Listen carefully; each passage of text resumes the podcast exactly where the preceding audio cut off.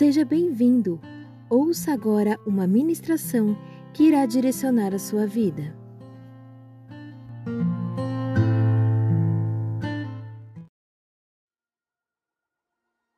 Se você tiver com a tua Bíblia, abra por favor é, na carta de Tiago. Carta de Tiago, fica lá no finzinho da Bíblia, amados. Carta do apóstolo Tiago. Fica lá no finzinho da Bíblia. Lembrando que Tiago, ele, ele era o irmão do Senhor, né? irmão de Jesus, parente do, do Cristo. E ele também foi um discípulo do Cristo, uma pessoa que no seu tempo ele teve assim uma, uma ele foi uma referência muito forte no seu tempo na igreja primitiva ali né, do século I, ele foi alguém com uma presença tanto que o concílio, né, o primeiro concílio de Jerusalém, aquela questão quando os gentios começam a se converter, e aí Paulo é chamado com, junto com Barnabé, e aí, o que, que esse negócio, que, que, que os, os, os, gentios estão se convertendo, e aí é, é, Tiago, ele é então a pessoa que dá o veredito final. E ele orienta, né, dizendo: é, se eles estão se convertendo, amém. Se tudo que está sendo dito é verdade, quem somos nós? E aí ele dá uma orientação dizendo que era para se abster de alguns do sangue dos animais, da imoralidade e assim por diante. Então ele foi uma pessoa com uma presença muito marcante, uma voz é, que as pessoas davam muito, muito ouvido é, naquele tempo e que é muito importante a gente, como igreja, sempre observar o que é que os apóstolos estão tratando, porque eles foram aqueles que lançaram os primeiros fundamentos da nossa fé. Então é muito importante nós pegarmos aquilo que os apóstolos eles tratam com a igreja de Cristo, aquilo que eles falam conosco, e de alguma forma a gente precisa procurar entender que toda resposta já está aqui na palavra de Deus para qualquer momento e para qualquer tempo que estamos vivendo. Então, mais do que nunca, amados, o que eu percebo é que a gente precisa buscar isso em Deus tá, para esse tempo que nós estamos vivendo, para as situações que nós estamos vivendo, com tudo que vem acontecendo, qual é a resposta que a palavra nos dá, qual é a resposta que o Evangelho nos dá, qual é a resposta que o Senhor nos dirige. Então, isso é algo que nós temos que procurar nesses últimos dias, em tempos, seja qual for o tempo, nesse tempo que estamos vivendo, outros tempos, nesta situação que você está vivendo, ou outra situação, é muito importante você sempre se respaldar a partir daquilo que a palavra nos orienta e a partir daquilo que a palavra nos diz. E uma coisa que eu também digo a você é que, na verdade, amados, é, a palavra ela nos ensina isso, né? ela nos orienta isso. Que o que gera sofrimento nada mais é do que a falta de conhecimento. A Bíblia nos diz isso que o que traz sofrimento é a falta de conhecimento, é a falta de entendimento das pessoas.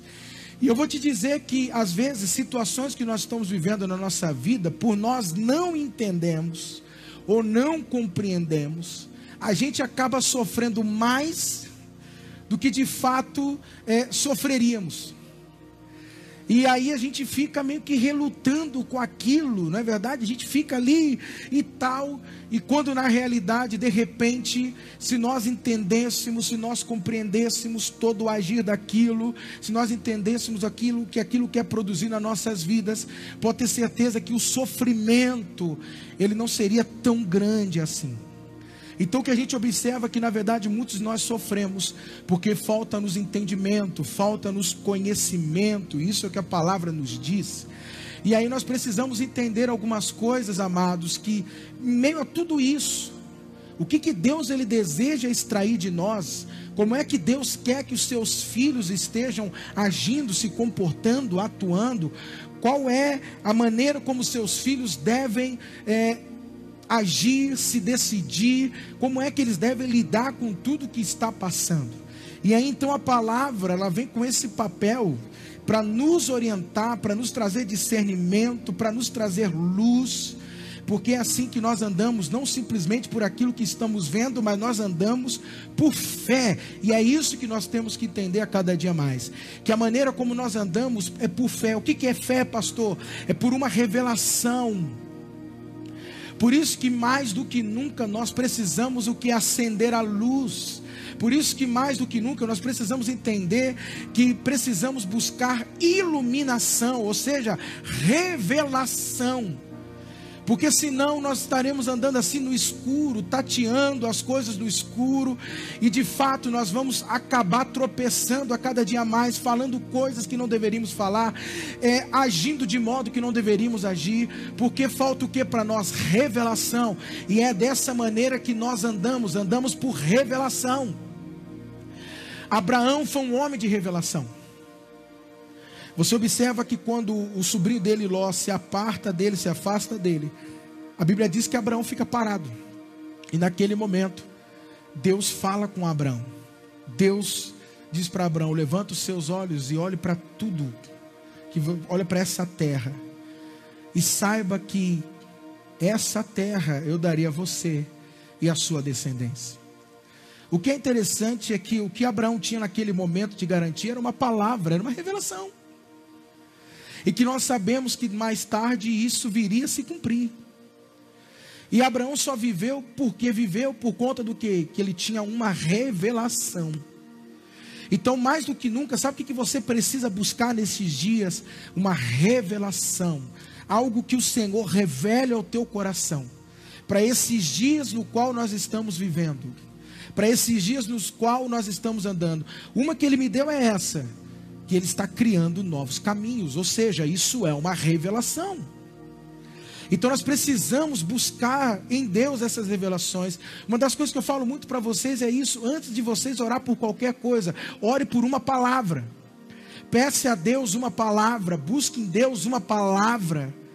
Peça para Ele uma revelação, e sobre essa revelação é que nós vamos edificar, não é isso que ele diz? É interessante porque a igreja de Cristo, ou você só faz parte da igreja de Cristo se você tiver a revelação. Porque se você não tiver revelação, você jamais fará parte, até porque a salvação nada mais é do que uma revelação. Foi-lhe revelado a salvação. E hoje você tem a revelação da salvação. Hoje, logo, você é salvo.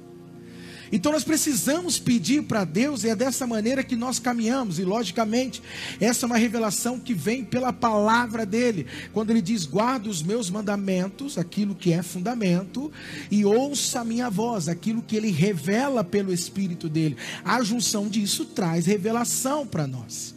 Então, o que, que eu e você precisamos nesses dias, irmãos? O que nós precisamos, amados, é de uma revelação da parte do Senhor. Por mais que a gente olhe e pergunte o que, que os homens estão dizendo acerca de tal coisa, mas a gente sabe receber daquilo que vem do alto, aquilo que nem carne nem sangue nos revela, mas sim o Pai que traz ao nosso coração. E o maravilhoso disso é que revelação produz pacificação. Você é pacificado. Isso é o maravilhoso. Você é pacificada, tua mente é pacificada, tuas emoções, elas são contidas. Você se torna pacificado. Amém. E diante disso que nós estamos falando, eu pedi para você abrir aqui em Tiago, capítulo 1, eh, na carta de Tiago. E uma coisa muito interessante, como eu já disse para vocês, é que Tiago, ele é irmão do Senhor Jesus. E vou te falar uma coisa, eu, eu creio que assim, nós temos que dar muito muito valor aquilo que Tiago fala, porque Tiago foi alguém que conviveu com Jesus, né? ele cresceu com Jesus, ele brincou com Jesus, né? conversava com Jesus, ele tinha uma vida muito comum. Então eu vou dizer para você, para alguém chegar e dizer, como ele vai dizer aqui, ó, Tiago capítulo 1, versículo 1 diz: Tiago, servo de Deus e do Senhor Jesus Cristo as doze tribos da dispersão, saudai-vos.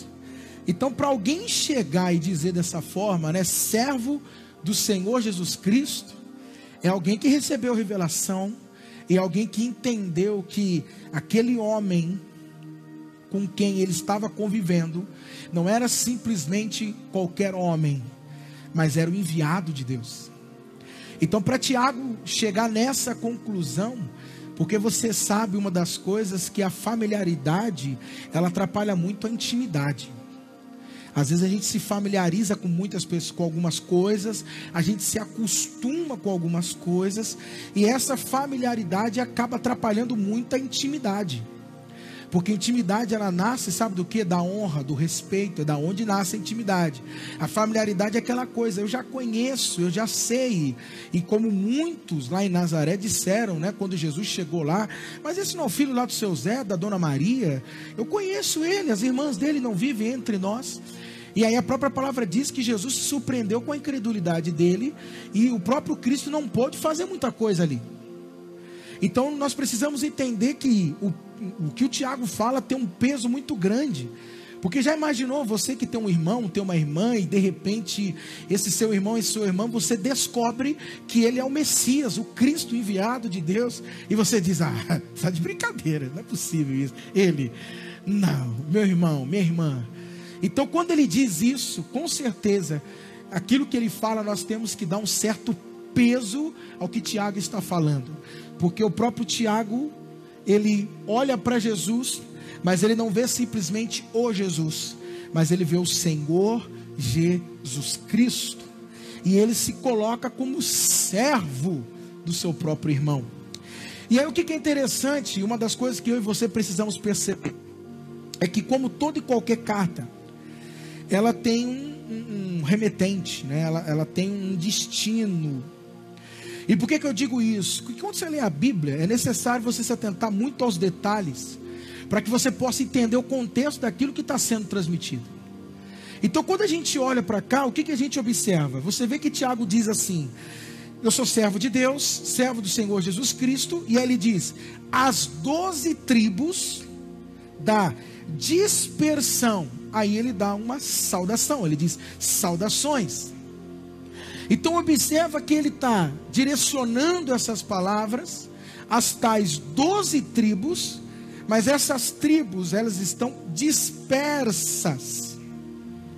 Quando ele diz dispersa, ele não está dizendo sobre tribos que estão. Aquela pessoa está tão dispersa, ou seja, está distraída. Não, ele está falando sobre pessoas nesse momento que estão de alguma forma vivendo como se fossem fugitivas que acabaram se dispersando, que acabaram se espalhando. Então, logicamente que Tiago, ele é um apóstolo da igreja, a quem que ele está escrevendo? A igreja. Essas doze tribos nada mais é do que a igreja. E quando Tiago então escreve a igreja, ele está escrevendo a uma igreja que, como ele diz, está se espalhando pelo mundo, mas uma igreja que está fugindo e aí, por que, que eu estou dizendo isso para você? Porque quando ele diz sobre dispersão, sobre estar dispersa, ele está falando sobre o momento em que a igreja estava sofrendo uma perseguição, que é algo que você pode ler lá em Atos capítulo 8. Quando Estevão, ele sofre ali, né, o, o martírio de Estevão, e no Atos capítulo 8, a Bíblia começa a descrever então que a igreja começa a se dispersar. A igreja então começa a sair de Jerusalém e ela começa a se espalhar por conta da perseguição. Então ele está falando neste momento com pessoas amados. Observa isso, há um destino, há um tipo de situação, há um tipo de, de, de, de, de, de lugar, há um, há um contexto aonde ele está declarando essas palavras aonde ele está dirigindo essas palavras. E essas palavras serviria como qualquer palavra de Deus. Ela precisa ter aquele, aquele contexto, né? aqueles três, três elementos. Ela precisa edificar, ela precisa encorajar e ela precisa confortar. Então as palavras de, de, de Tiago agora vai servir para isso. Primeiro, para edificá-los, para fazer crescê-los. Segundo, para encorajá-los, porque com certeza estão com medo. E por último, também para confortar os corações. Então, nesse momento, Tiago está se dirigindo a essas pessoas. Aí vamos ler que depois eu vou explicar direitinho para vocês aquilo, aquilo que está ardendo no meu coração. Aí o versículo 2 diz o seguinte: Meus irmãos, olha agora, a minha versão é a que eu estou usando, é século 21, diz assim: Meus irmãos, considerai motivo, olha agora, de grande alegria o fato de passardes por várias, a minha versão diz provações, talvez a sua diga tentações, outras pode dizer tribulações. Mas o fato é que o que ele está dizendo para esse povo é que eles devem se alegrar por conta das dificuldades, das lutas, das, das situações difíceis que eles estão passando. Olha que coisa. E ele diz: sabendo que a prova da vossa fé produz perseverança, e a perseverança deve ter a ação perfeita, para que sejais aperfeiçoados e completos, sem vos faltar coisa alguma. Então, observa comigo nesse momento que é muito interessante, porque o Tiago, ele não é o único a falar isso. Quando a gente fala, irmãos, de tribulações, quando a gente fala de aflições, quando a gente fala de provações, observa que isso é algo que está presente, e, e eu vejo muito isso, principalmente no Novo Testamento, na, naquilo que nós chamamos de nova aliança. E o que, que a gente observa, o que, que a gente vê aqui nesse momento? É que não é só Tiago que diz que nós temos que nos alegrar com as provações. Pedro também diz na sua carta sobre nós nos alegrarmos das provações. O apóstolo Paulo também diz sobre os benefícios que as provações elas geram, e ele fala sobre a importância de cada provação. Então a gente vai observar que as provações, ela é, ela é, ela é um assunto muito recorrente no Novo Testamento. O próprio Cristo, lá em João capítulo 16, o que, que ele chega a dizer para nós? Que muitas seriam as aflições do justo, muitas seriam as aflições, não é verdade? As nossas aflições, mas ele diz: tem de bom ânimo, eu venci o mundo. E o que, que é interessante? Que o próprio Cristo, ele nunca nos prometeu, por isso que eu sempre digo isso para vocês: eu amo porque a gente caminha com o pé no chão. É assim que Jesus ele, ele, nos, ele sempre nos preparou a andar com o pé no chão. Queridos, eu vou dizer uma coisa para vocês, talvez isso é algo que possa mexer com alguns, alguns possam não aceitar, mas em nenhum momento, é, a partir é, da hora que nós come, começamos a seguir a Cristo, Cristo isentou o sofrimento, em nenhum momento. É como eu, eu tenho dito para as pessoas que Cristo, Ele, quando nós começamos a caminhar com Ele, a única coisa que ele nos garantiu, de fato, era a paz em meio às aflições. Mas ele sempre disse: vocês sempre terão aflições. Ele mesmo chegou a nos dizer que se perseguiram a ele ou odiaram a ele, quem diria de nós? Ele disse que nós também seríamos perseguidos, seriam odiados. Ele disse: até alguns de vocês morreriam. Eu estou dizendo isso para vocês porque a gente observa que nós parece que vivemos um tempo em que a igreja ela não é preparada para lidar com a dor, com o sofrimento, com as lutas, sabe, com todas essas coisas. Nós observamos cristãos que quando a coisa aperta um pouquinho mais, a pressão vem um pouquinho mais, ele já ele já começa a pedir, como dizem, né, arrego, né? Ele já começa já a gritar pelo, pelo amor de Deus. E o que é interessante é que quando a gente olha para esses homens aqui, amados, eu não sei se o que eu estou dizendo, e você fala, pastor, você está falando isso nesse momento, mas você vai entender no final o que eu quero transmitir para você. Mas o que eu quero que você entenda é que enquanto nós vivemos dessa terra, nós vamos passar por muito disso. Nós iremos enfrentar muitas dessas situações, nós iremos vivenciar muitas coisas, e eu estou afirmando uma coisa que você que aí me assiste, você sabe disso. Quantas coisas você já viveu, quantas coisas você já passou, quantas coisas você já perdeu, quantas coisas você já sentiu dor, quantas coisas, quantas lágrimas você já, você já derramou. Quantas situações você já, já vivenciou na tua vida e que você diz é verdade, o que você está dizendo, pastor, é uma realidade. Então, quando a gente fala dessa situação, irmãos, de provações, dessas tribulações, dessa, dessa coisa, entenda que isso é um assunto muito corriqueiro, é um assunto presente no Novo Testamento. Depois você lê lá 1 Pedro, capítulo 1, versículo do 6 ao 7. Depois você pode ler também Romanos, capítulo 5 e vários outros textos que falam sobre isso. Mas a questão aí que é a grande questão, como lidar com isso? E é isso que o apóstolo Tiago, ele está orientando a igreja naquele tempo. lutar diante dessas provações, diante dessas dificuldades, diante das lutas. A questão é como é que você vai lidar com isso, como é que você vai reagir a isso, como é que você vai encarar isso, qual é a resposta que você dará a essa situação, qual é a resposta que você está dando a isso. Porque se é algo que sempre nós teremos que lidar, a questão é como é que eu vou lidar com isso. Essa é a questão. E aí, amados, alguns a gente sabe que se acostuma, se acomoda com a situação. Não é verdade?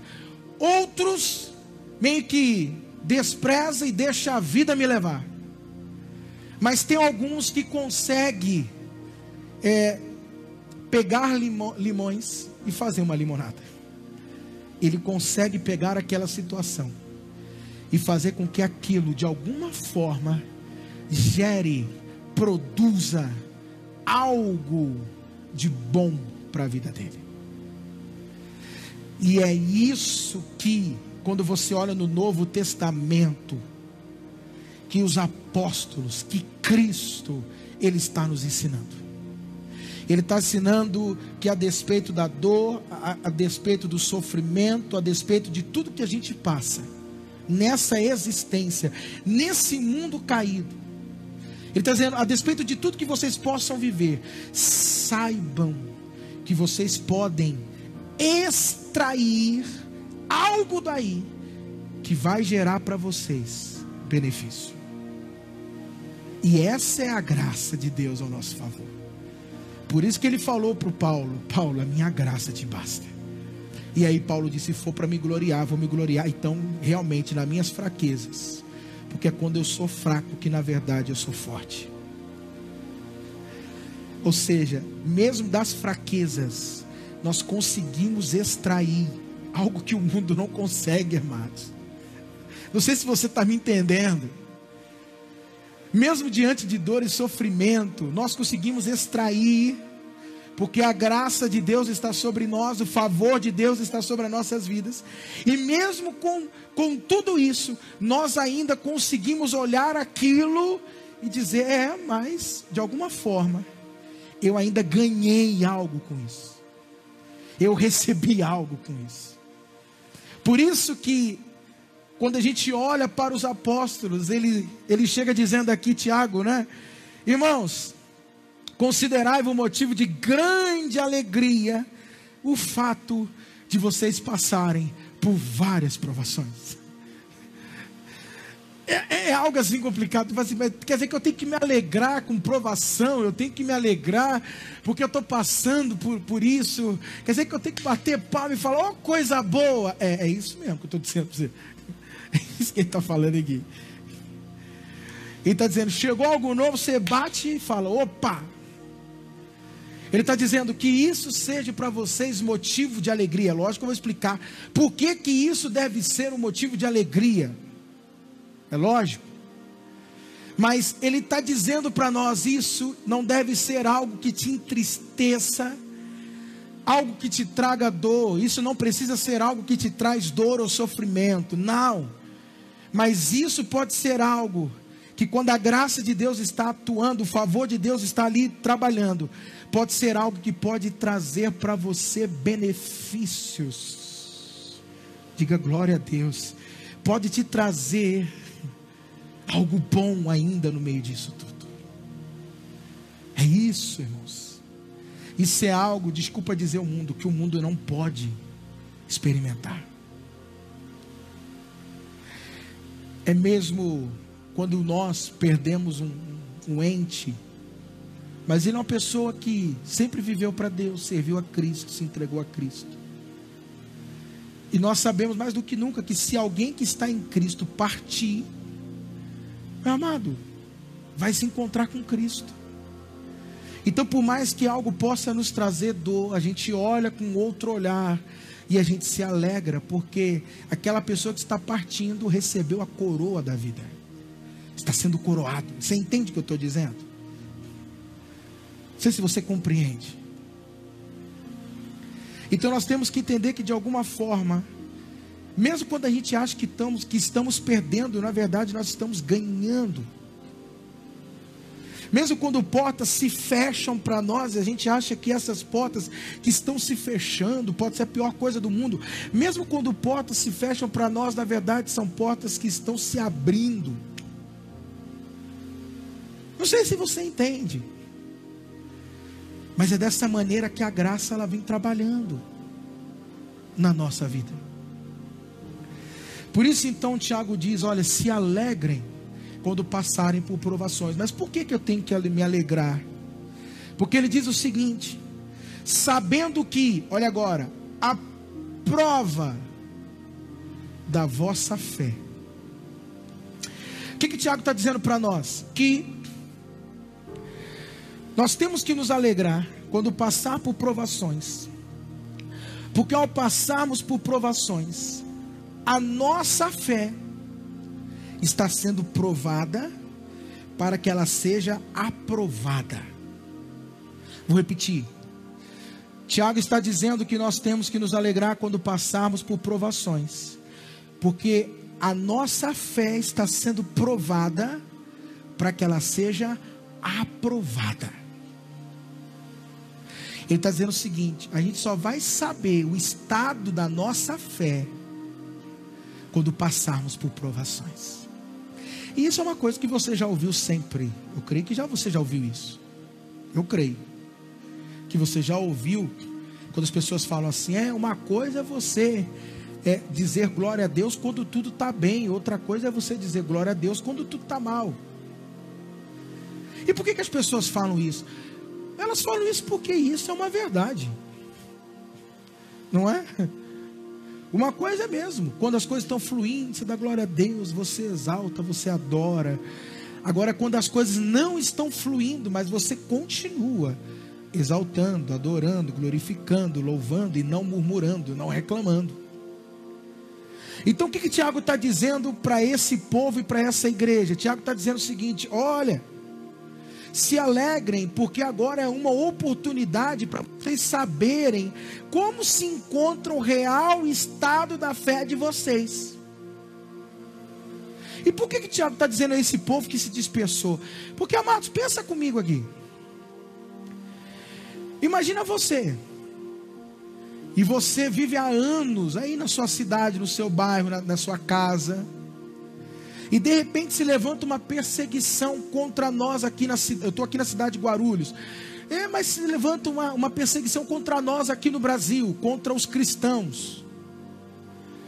E aí, no meio dessa situação, o que aconteceu com aquela igreja começa a acontecer com a gente. A gente então começa a fugir.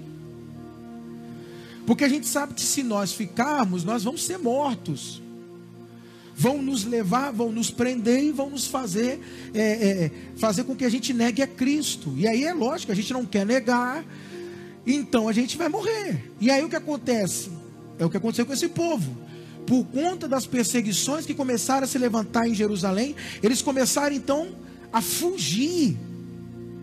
E aí o que acontece? Eles, eles acabaram deixando, pensa aí, suas casas, seus negócios, os relacionamentos. Imagina você que cresceu num bairro, você que, que vive há anos no bairro, onde você construiu tua casa, aonde você criou seus filhos. Imagina isso. Você criou seus filhos, você construiu tua casa, né? De repente está até se aposentando e agora porque você é crente, se rendeu a Cristo, começou a seguir a Cristo, se tornou um discípulo de Jesus, você é forçado a largar tudo aquilo para preservar a tua vida. Pensa bem. Pensa comigo. E de repente você tem que mudar. Você é forçado a mudar. E para onde você vai, você vai ter que começar do. Lógico, não tem que começar do. É lógico, você vai ter que começar, você vai ter que reiniciar, você vai ter que reconstruir a sua vida. Você vai ter que refazer você vai ter que criar novos relacionamentos, novos clientes. Você vai ter que se adaptar. Você consegue imaginar isso? A dificuldade. E sempre vendo com aquela eminência, estão perseguindo os cristãos. estão querendo matar a minha, a minha família, estão querendo matar os meus filhos. Então você imagina como é que, como é que estavam, como é que eles se encontravam aqueles cristãos? Por isso então que Tiago então vai dizendo para eles, olha, essa é uma oportunidade para que a fé de vocês seja testada. É lógico, meu amado, e depois eu vou te explicar no final, mas é lógico que em tudo há propósito de Deus. Mesmo quando perseguições se levantam, mesmo quando há pressão, e tribulação nada mais é do que isso, pressões que nós vamos vivendo nas nossas vidas. E ele está dizendo: essas pressões, elas são uma oportunidade para que vocês possam identificar o real estado da fé de vocês, em quem vocês têm crido de verdade. E aí eu posso dizer uma coisa para você, falando de mim, há uns três anos atrás, em 2017, eu passei por um momento de crise na minha vida, aonde eu sofri e vivi é, um estado de, de crise de ansiedade, ataque do pânico, aquela sensação de morrer, o medo da morte. E sabe o que eu entendi naquele momento, amados? Eu comecei a perceber como é que estava a minha fé. E eu vi que a minha fé não, tava, não estava tão estruturada assim. Uma das coisas que eu comecei a avaliar naquele momento que eu estava vivendo era isso como estava a minha fé,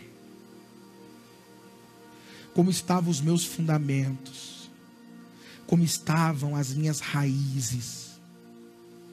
Posso te falar uma coisa? Às vezes nós pensamos que somos, alguém, quando na verdade nós não somos.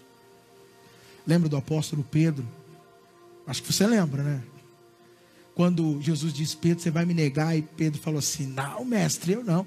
Eu se for, eu me atiro até na frente de uma bala pelo Senhor. E Jesus falou: Pedro, Pedro, o diabo te pediu para se andar, Pedro. E o que eu acho interessante é que Pedro nem agradeceu, não é verdade? Mas a oração que Jesus fez é para que a tua fé, a tua fé, olha o que ele diz, a tua fé não desfaleça.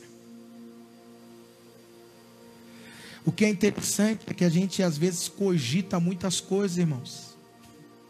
Às vezes nós pensamos que somos alguém, pensamos que temos uma força, pensamos que somos maduros, pensamos e pensamos, mas quando a pressão vem, aquela pressão ela começa a revelar a prova da vossa fé, ela começa a colocar para fora. E isso é maravilhoso. Ela começa a fazer um raio-x e começa a colocar para fora o que realmente, qual é o estado real. E aí a gente começa a perceber e avaliar que nem sempre a nossa fé condiz, é coerente com aquilo que nós pensamos ou achamos. Eu vou dizer uma coisa para você nesses dias, sabe o que Deus tem feito em muitas pessoas, em muitas vidas, sabe o que Deus está fazendo? Deus está alinhando mente, alma, espírito, corpo, visão. É o que Deus está alinhando, porque tem pessoas que têm uma mente muito distante da realidade da qual ela é de fato ou aonde ela está de verdade. E como o próprio apóstolo Paulo recomenda em Romanos capítulo 12, que ninguém pense nada além daquilo que é. Paulo diz isso. Por quê, pastor? Porque senão você pode começar a dar um, querer dar um passo maior do que as tuas pernas, a querer tentar algumas coisas que você ainda não tem estrutura para poder lidar com aquilo. E uma das coisas que eu tenho aprendido mais do que nunca nesses dias, irmãos, nesses últimos, nesse último ano que passou, é que primeiro Deus irá criar estrutura para que nós possamos suportar aquilo pelo qual nós fomos preparados para viver. Por isso ele está dizendo: alegrai-vos, porque esse momento está revelando como se encontra o estado da sua fé, como se encontram os fundamentos, como se encontram as bases da fé de vocês. Então o que, que nós temos que entender, pastor? O que, que tribulações, o que, que tentações, o que, que isso, o que, que isso pode gerar na minha vida? Primeiro, isso vai revelar como você se encontra de verdade. E alguns aí podem até dizer, você pode até comentar, não é verdade, pastor, isso acontece comigo. É como se uma, se uma venda caísse dos meus olhos e eu começasse a me enxergar eu começasse a me ver de verdade. Então o que, que Tiago está dizendo? Tiago está dizendo assim, igreja, presta atenção. Essa, essa pressão que vocês estão vivendo, essa perseguição que vocês estão passando, isso vai colocar a fé de vocês em prova, em teste. Vai mostrar como está o real estado da fé de vocês. Isso é uma coisa que você precisa prestar muita atenção e considerar. Mas por que, pastor, considerar?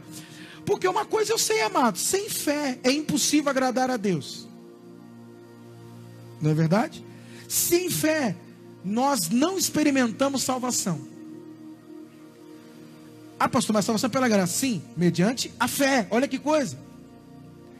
A fé é o fundamento, é um fundamento, é um suporte. Então o que eu digo para você? Que isso que nós estamos vivendo ou passando é algo que é para você analisar qual é o estado real da tua fé. Se é uma fé que faz com que você se aproxime de Deus. Se é uma fé que faz com que você se achegue mais a Ele. Ou se aquilo que nós vivemos te distancia mais dele. Porque se você for uma pessoa de fé, independente do que você vive ou passa, mais você se aproxima dele. E isso é uma das coisas que os apóstolos entendiam. Os apóstolos entendiam que as provações elas nos impulsionavam ainda mais para Deus. Por isso que muitos deles, Paulo fala muito isso, eu me gloriarei nas tribulações Ele é um desses que fala, por isso que o outro já está dizendo, eu me alegro nas, nas provações. Paulo diz, eu me gloriarei nas tribulações.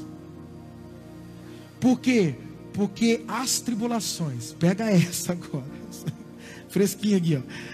Porque as tribulações é um meio pelo qual nós vamos subindo níveis é onde nós vamos alcançando novos níveis. Você já percebeu quando você passa por uma você se sente mais forte?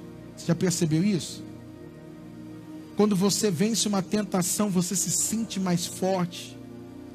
E o que é interessante é que naquilo ali você não cai mais. Aquilo ali que um dia para você parece que foi tão difícil, era tão grande, era tão alto, era tão complicado. Hoje você olha aquilo e você diz que é algo, que coisa simples. Como que eu pude cair nisso? Como que isso para mim parecia ser tão difícil? E é isso que ele está dizendo, a cada tribulação, por isso que a palavra diz é de fé em fé, de fé em fé, de fé em fé, é de glória em glória, que nós avançamos. Então está dizendo, nível de fé para essa aprovação. Quando você consegue alcançar um nível de fé para você vencer e suportar, aí você passa para um próximo nível. E assim você vai crescendo. Amém? Então por que, que nós temos que nos gloriar? Porque isso vai, de alguma forma, revelar o nosso estado real. É aí que a gente começa, como eu disse, cair as máscaras e a gente começa a olhar de dentro para fora.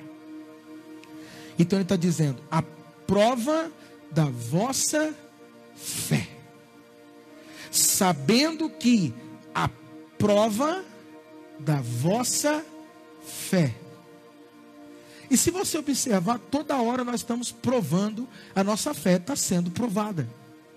Você já percebeu isso? Dentro da tua casa, você convive às vezes com pessoas que não são crentes, que não são convertidas. E ali a tua fé está sendo provada. No convívio, no contato com elas, está sendo provada. Então observa, às vezes numa fila de um supermercado, tua fé é provada. Entende ou não? Em todo momento. Se você analisar, tua fé está sendo ali colocada no jogo. A toda hora, a todo momento. Então ele nos diz: olha, se alegre, porque primeiro a prova, ou seja, vai, você vai começar a identificar qual é o real estado da sua fé. Você vai cair em si. Amado, se tem algo maravilhoso, sabe qual é a maior bênção que um ser humano pode experimentar? Desilusão. Você sabia disso? Você pode dizer, Deus me livre, pastor. Eu não quero ser desiludido. Então você quer viver enganado, é isso? Porque quer dizer, o desiludido não está mais iludido, não está mais enganado. Não está mais enganado. Então, uma bênção que é para nós é o que? A desilusão. Que é quando as vendas caem. E aí você consegue começar a enxergar a coisa de verdade. Diz aí, sabendo que a prova da vossa fé, não perde o espírito da coisa não, olha aqui, ó, firma aqui, produz perseverança. Sabe uma coisa que eu acho fantástico, amados? Presta bem atenção. É que todos os apóstolos, eles estão, eles sempre, eles, eles concordam em uma coisa: que provação, tribulação, vai produzir alguma coisa. Então o que eu quero que você entenda, o que eu quero que você compreenda, que na sua vida, Deus ele deseja que algumas coisas sejam produzidas. Deus quer que você seja produtivo. E o que é interessante, como eu já disse, embora ele não causa, mas ele se utiliza. E uma das coisas que Deus vai se, utilizar muito é situações, pessoas e a própria palavra dele. Para o quê? Para que a gente possa produzir ou seja, a gente não, a gente não pode ser improdutivos. Então eu digo para você, pessoas que ficam correndo, correndo, fugindo do que? De situações difíceis e daquilo e daquilo outro que não encaram, que não tratam, que não sentam e falam, vamos resolver. São pessoas que estão que estarão ou que estão perdendo a oportunidade de produzir. E é isso que nós temos que entender.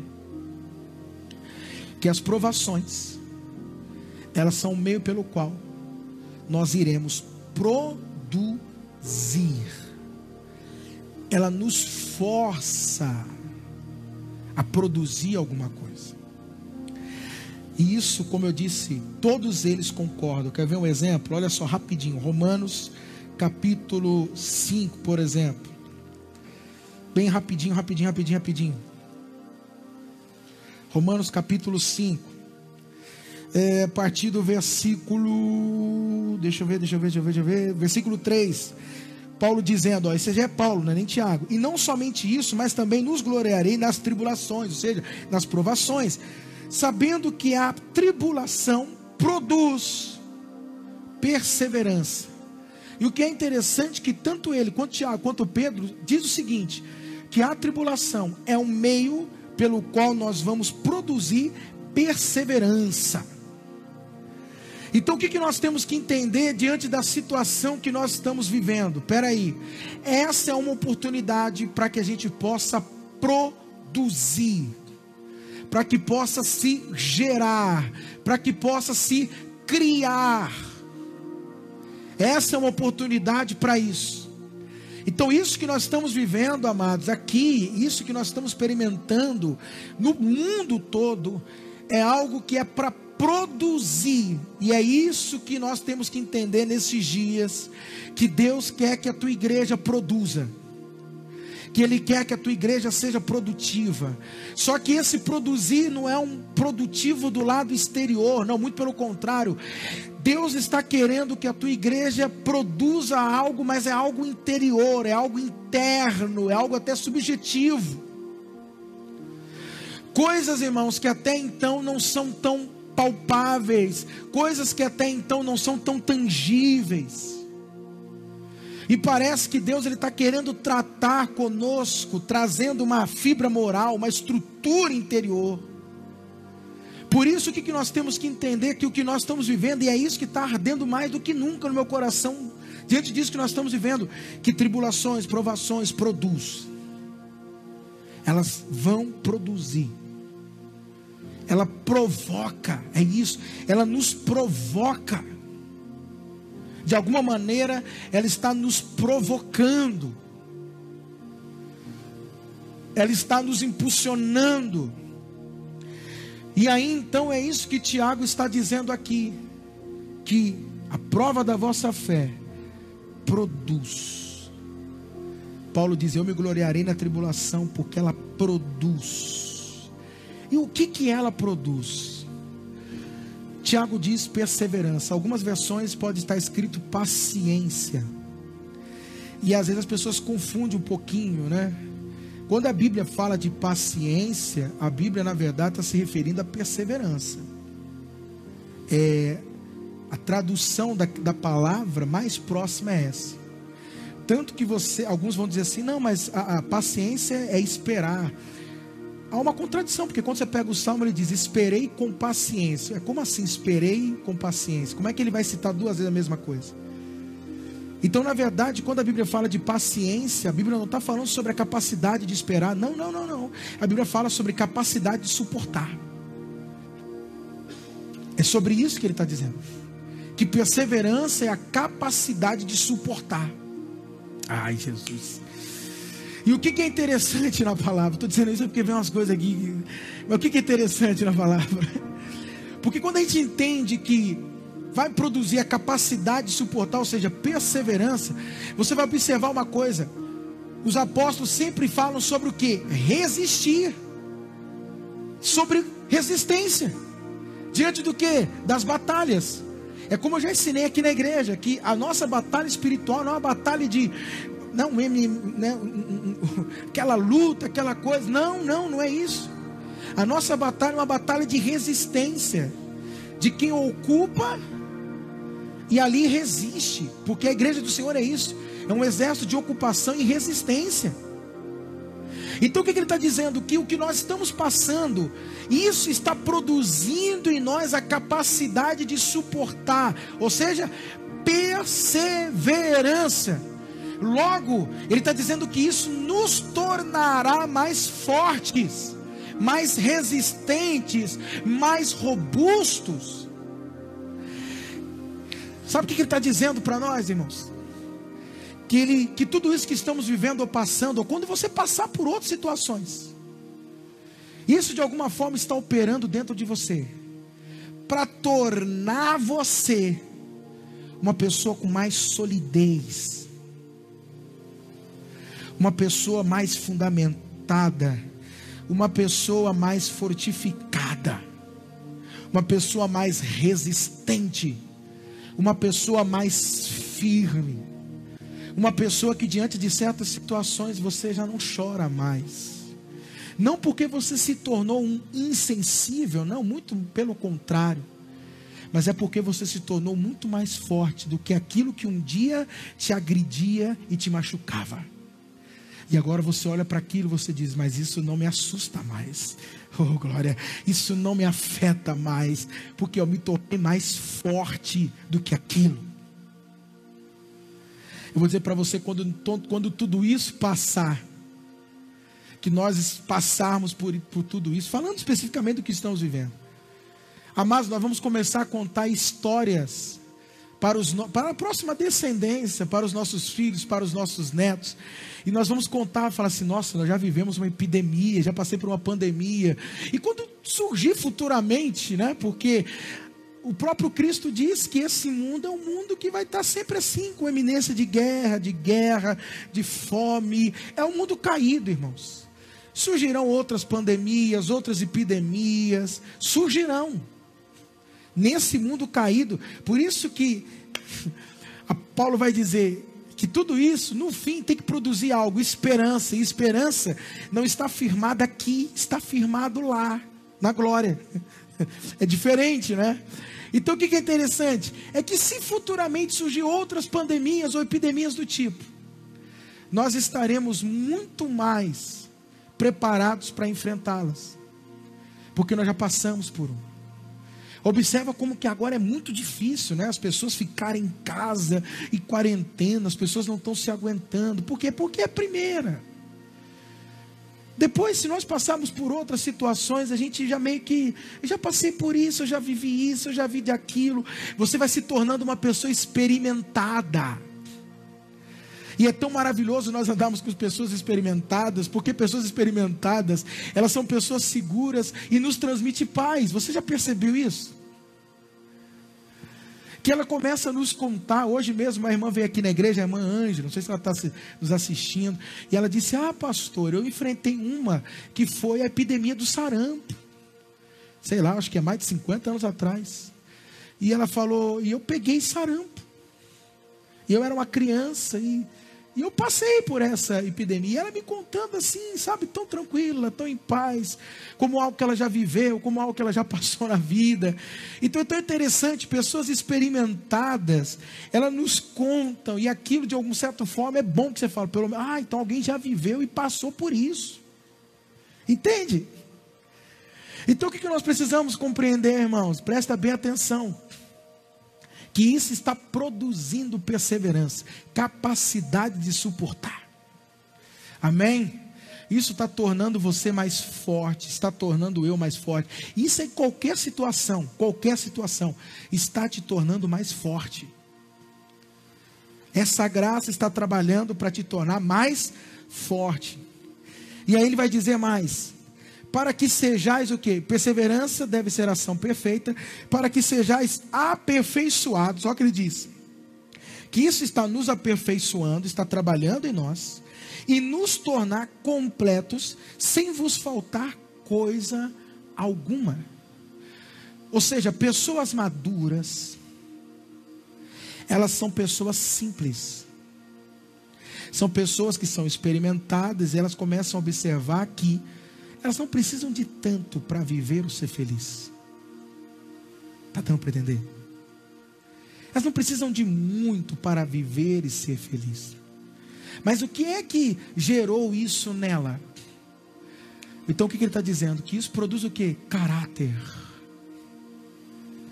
Trabalha no nosso caráter. Quando ele diz de pessoas aqui aperfeiçoadas, quando ele diz de pessoas perfeitas, estão falando sobre pessoas que, que se permitiu serem trabalhada em seus caráteres, o seu interior. Aonde são pessoas que chegam no estado da vida e elas começam a avaliar, elas pensam e elas olham e elas dizem: é, mas isso aqui eu não preciso disso tudo, não, não é necessário aquilo.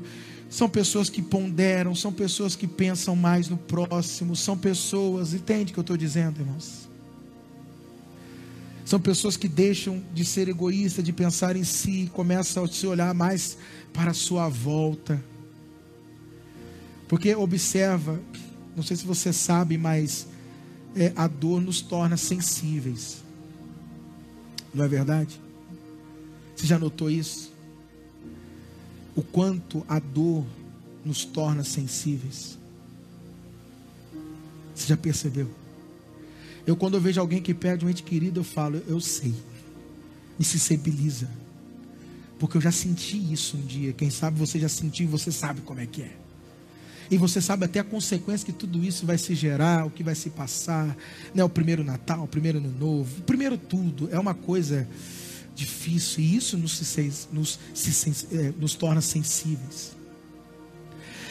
Então o que, que, o que, que Tiago está dizendo?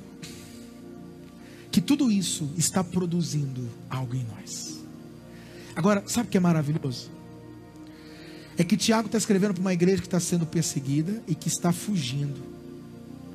Se você ler Atos capítulo 8, mas ao começar no capítulo 1, Deus havia, Jesus havia lançado sobre eles uma promessa e uma direção aonde o Senhor Jesus disse para eles o quê? Que eles deveriam tanto ser testemunhas em Jerusalém, eles deveriam ser testemunhas em Samaria, e eles deveriam ser testemunhas até o os confins da terra.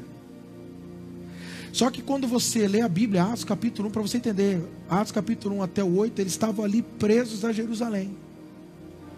Meu amado, de alguma forma, aquela perseguição impulsionou eles para viver o propósito de Deus para a vida deles. E aí então eles começaram a se espalhar, e a Bíblia diz em Atos capítulo 8 que eles começaram a se espalhar, à medida que se espalhavam, eles anunciavam a palavra de Deus. Ou seja, aquilo que eles viveram, de alguma forma, estava sendo benefício e de alguma forma estava fazendo com que eles vivessem o propósito de Deus para a vida deles. Vou dizer para você, havia um agir de Deus por trás daquilo ainda. Então vou dizer para você, amado, nada nessa existência está longe do domínio de Deus. Nada. Por mais que, a gente pode afirmar, não, mas isso é do diabo e não sei o quê. Sim, pode ser. Mas ainda assim, por trás disso tudo, há um agir de Deus. Amém? Há um agir do Senhor por trás disso tudo. Então o que, que eu e você precisamos compreender é descansar, meu amado. Porque nós entregamos a nossa vida ao Senhor. Ele tem o governo da vida dele sobre nós. Amém? E o Senhor é que vai conduzir a nossa existência, Ele está conduzindo. E nós estamos aqui para viver o propósito dele sobre as nossas vidas. Entendendo que Deus ele não, ele não desperdiça nada. Que tudo isso de alguma forma é para produzir algo em nós e dentro de nós. Amém? E aí então para a gente terminar, eu quero deixar um texto para vocês. Esse é um texto que a minha esposa ela ama muito. É, segundo aos Coríntios, capítulo 4 Segundo aos Coríntios, capítulo 4. Segundo aos Coríntios, capítulo 4. Versículo 8. E eu quero encerrar aqui com vocês. Segundo aos Coríntios, capítulo 4, verso 8. Se você não tiver aí com a sua Bíblia, ouça com atenção. Olha que texto maravilhoso.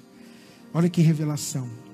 Sofremos pressões de todos os lados, mas não estamos arrasados Ficamos perplexos, mas não desesperados. Somos perseguidos, mas não desamparados. Abatidos, mas não destruídos. Trazendo sempre no corpo, no corpo morrer de Jesus, para que também a sua vida se manifeste em nosso corpo. Pois nós que vivemos, somos sempre entregues à morte por causa de Jesus para que também a vida de Jesus se manifeste em nosso corpo mortal. De modo que em nós atue a morte, mas em vós a vida, nesse mundo a vida. Ou seja, o mundo recebe vida através da nossa morte. Todavia, uma vez que temos o mesmo espírito de fé, conforme está escrito, crê, por isso falei, também nós cremos, por isso também falamos. Sabemos que aquele que ressuscitou Jesus também nos ressuscitará com Ele e nos apresentará convosco. Pois tudo, olha só, tudo é para o vosso benefício, para que a graça multiplicada por causa de muitos faça transbordar as ações de graça para a glória de Deus. Por isso, não desanimamos. Ainda que o nosso exterior esteja se deteriorando, se desgastando, se corrompendo, o nosso interior está sendo renovado todos os dias, ou seja, está produzindo perseverança, capacidade de suportar. Pois a nossa leve e momentânea tribulação, amado, isso logo, logo já está já tá passando, queridos. A nossa leve e momentânea tribulação produz um eterno peso de glória. Amém. Olha o que isso está produzindo: um eterno peso de glória. Pois não olhamos, não fixamos o olhar nas coisas visíveis, não, mas, mas naquelas que não se veem, pois as visíveis são temporárias, são passageiras ao passo que as que não se veem são eternas. Amém? Glória a Deus. Espero que o Espírito Santo tenha falado com você. E entenda que isso está produzindo o eterno peso de glória. E que tudo que nós estamos vivendo aqui, amados, é passageiro, é momentâneo, é transicional. Nós estamos transicionando. É o que nós estamos vivendo, queridos. Amém? Então saiba que esse momento Deus está se utilizando para produzir algo em nós. Esse é o momento que está testando a fé de cada um de nós. E que de alguma forma isso está produzindo algo que Deus deseja que em nós seja produzido. Amém? Amém? Que o Senhor possa ter falado ao teu coração, ter dirigido você, e como eu disse, edificado, que te encoraje, que também te console, em nome do Senhor Jesus.